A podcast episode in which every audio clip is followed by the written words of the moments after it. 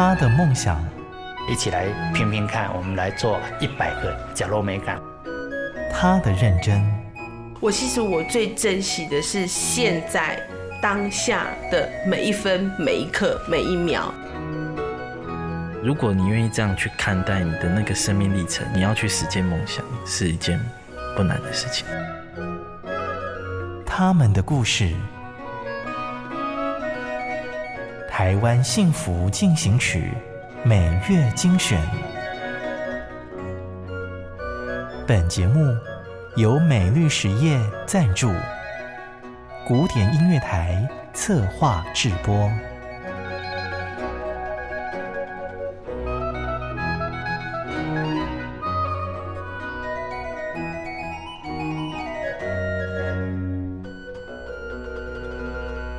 您现在收听的是《台湾幸福进行曲》，我是节目主持人廖婉君。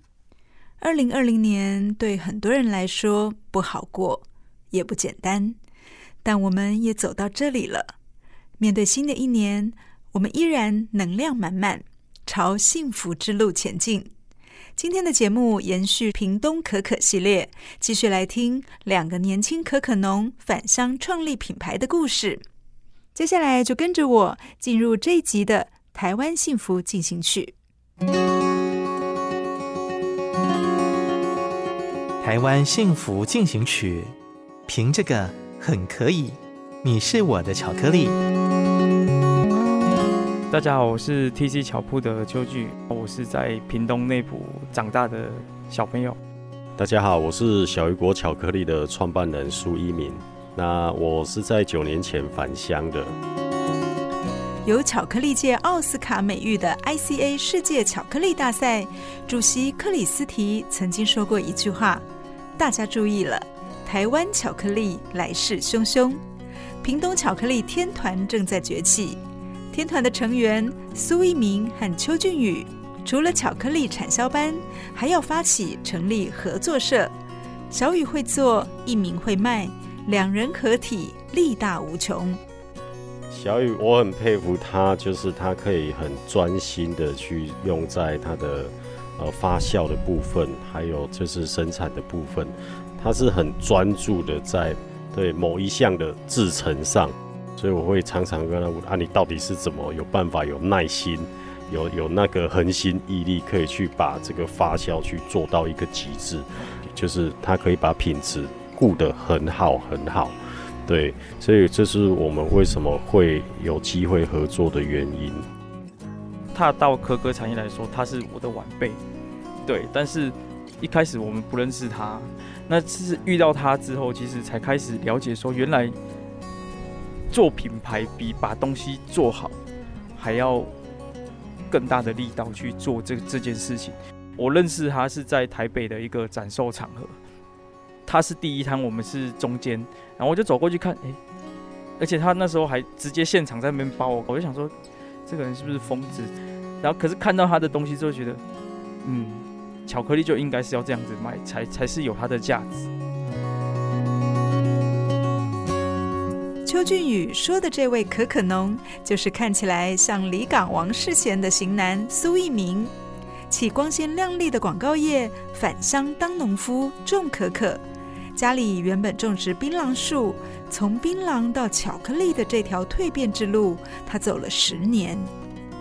因为种可可，它要三年才会生果荚。我一开始槟榔树没有先砍伐掉，我是兼坐在里面，所以我的经济来源没有因此而中断。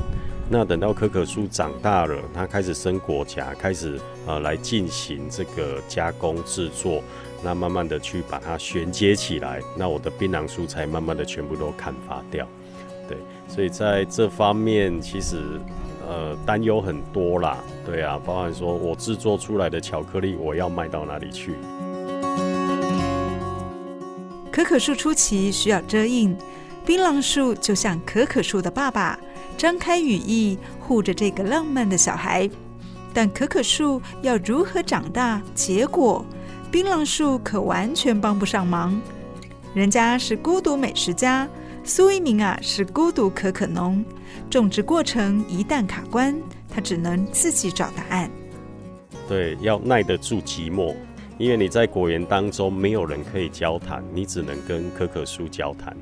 所以，所以我们都会都会在田间啊，边听音乐啊，边听边做一些呃有趣的事情。所以我在第四年、第五年的时候，才去调配出适合可可树的一些肥配管理。那时候的产量才是真正的算稳定。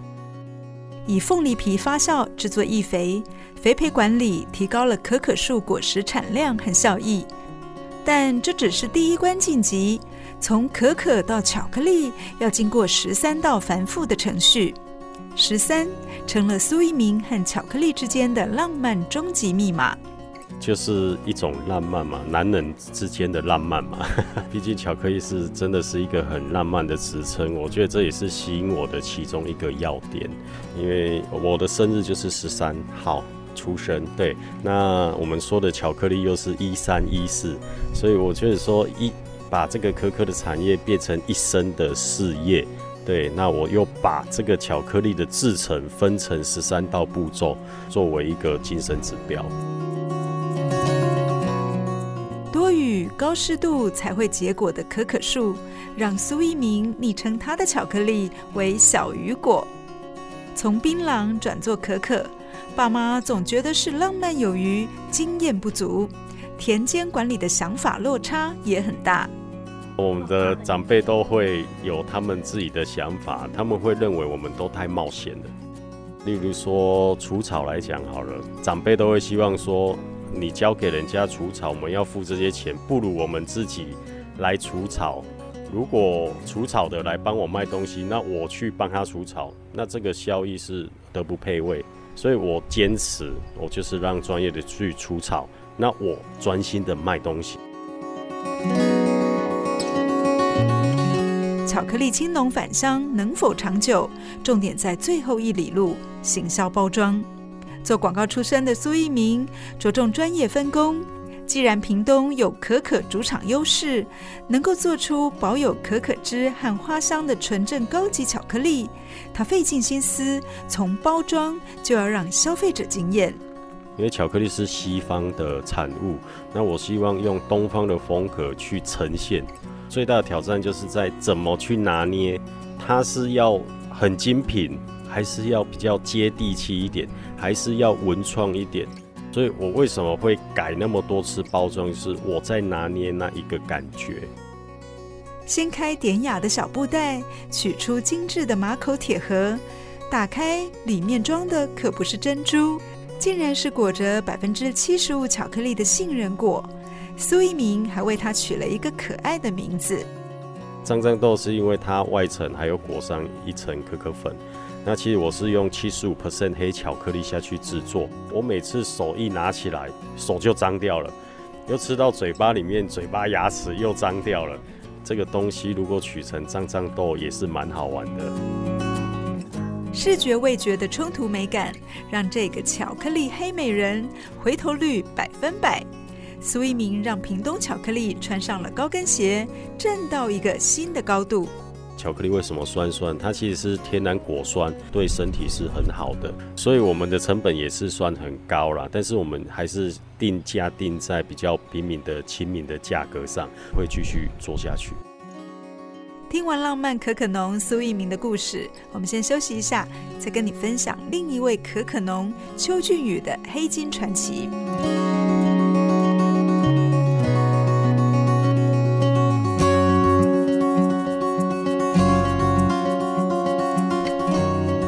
包装精美的巧克力是可可豆提炼出来的浪漫产物。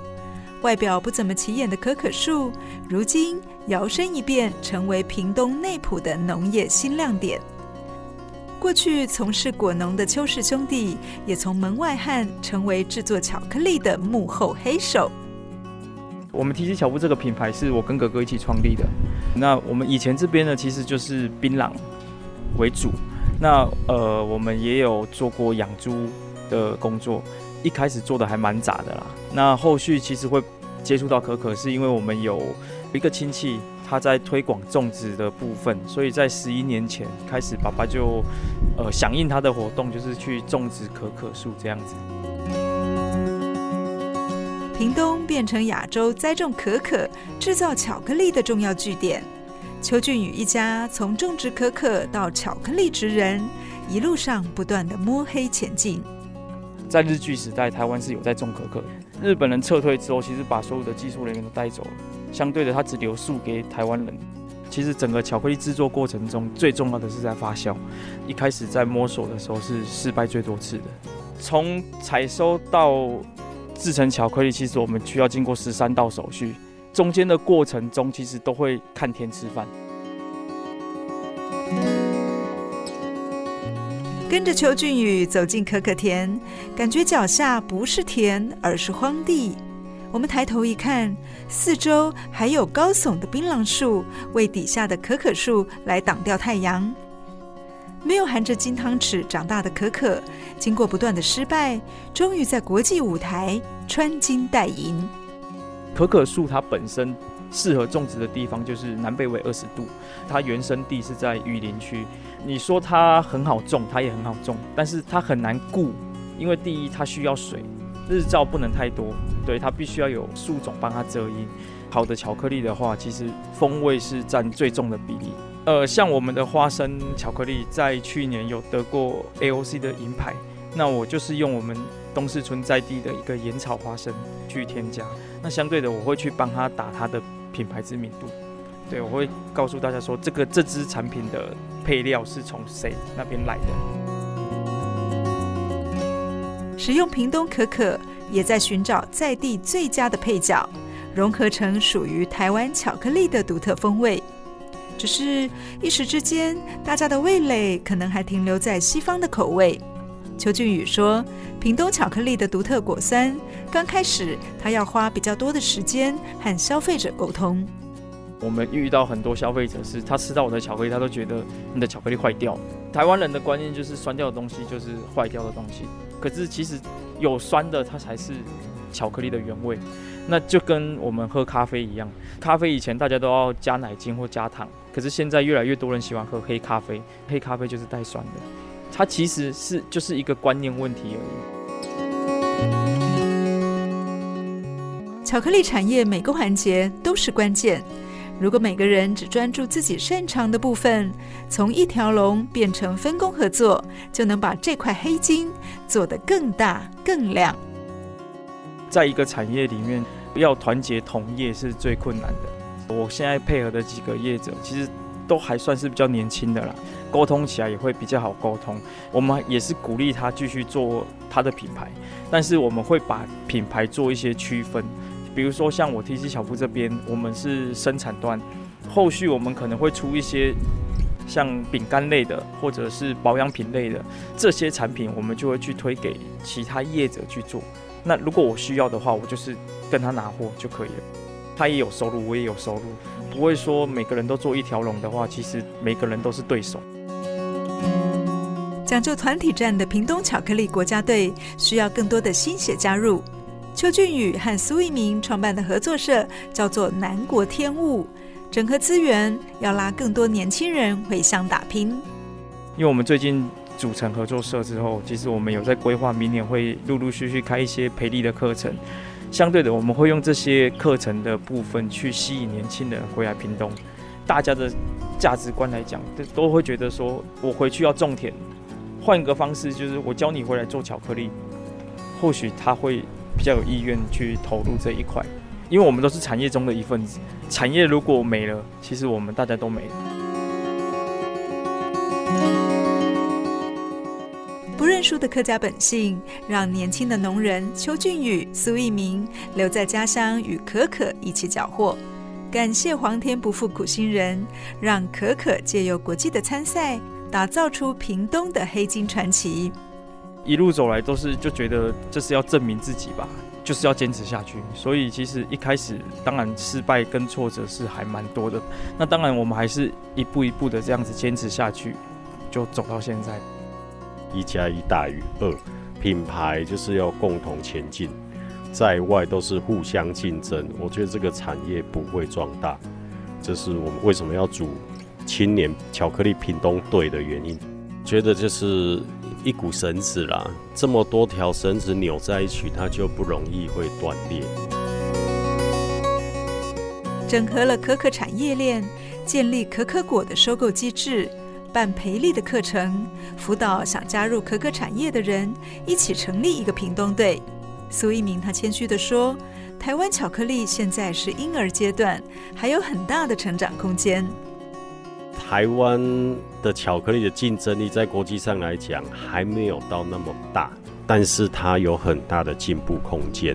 我们现在是处于婴儿状态。”我们还没有长大，对，我们还有一个十年要去往这个方向去前进。台湾人真的都很支持我们的产业，但还是有很多人不知道屏东有巧克力，所以我们希望说你来吃过来了解过后，可以帮我们多去分享，原来屏东有这么好的一个产业跟产品。年轻的可可农不断的兴起，也代表许多不同的想法将会不断的发酵。而这些都会成为他们生命中独特的风味。创业这个过程中，会让我们学习到很多东西，包括怎么跟消费者去沟通，或者是怎么跟政府的单位去沟通。慢慢的，都是在学习。原来后退是向前啊，我们后退了，我们回到家乡，其实我们是在往世界前进。如果我没有做巧克力，我可能还是一个农夫吧。当然，我现在也是一个农夫啦，只不过我是一个比较时尚的农夫。这是一次很愉快的采访，我们一边访谈，还一边尝试了浓度不同的屏东纯黑巧克力，有六十五趴、八十五趴，甚至是一百趴的黑巧克力，完全颠覆我们对巧克力很甜、热量很高的既定印象。屏东巧克力丰富果酸。多层次的口感，有苦有酸有甘，这才像人生，不是吗？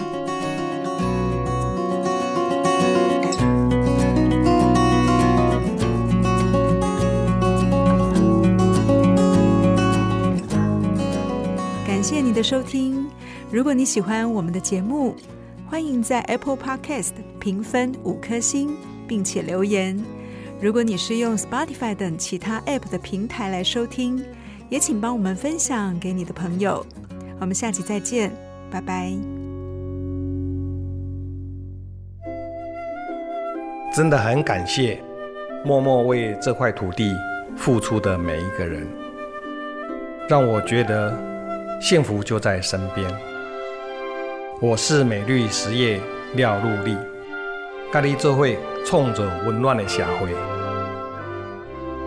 美绿实业与您共谱台湾幸福进行曲。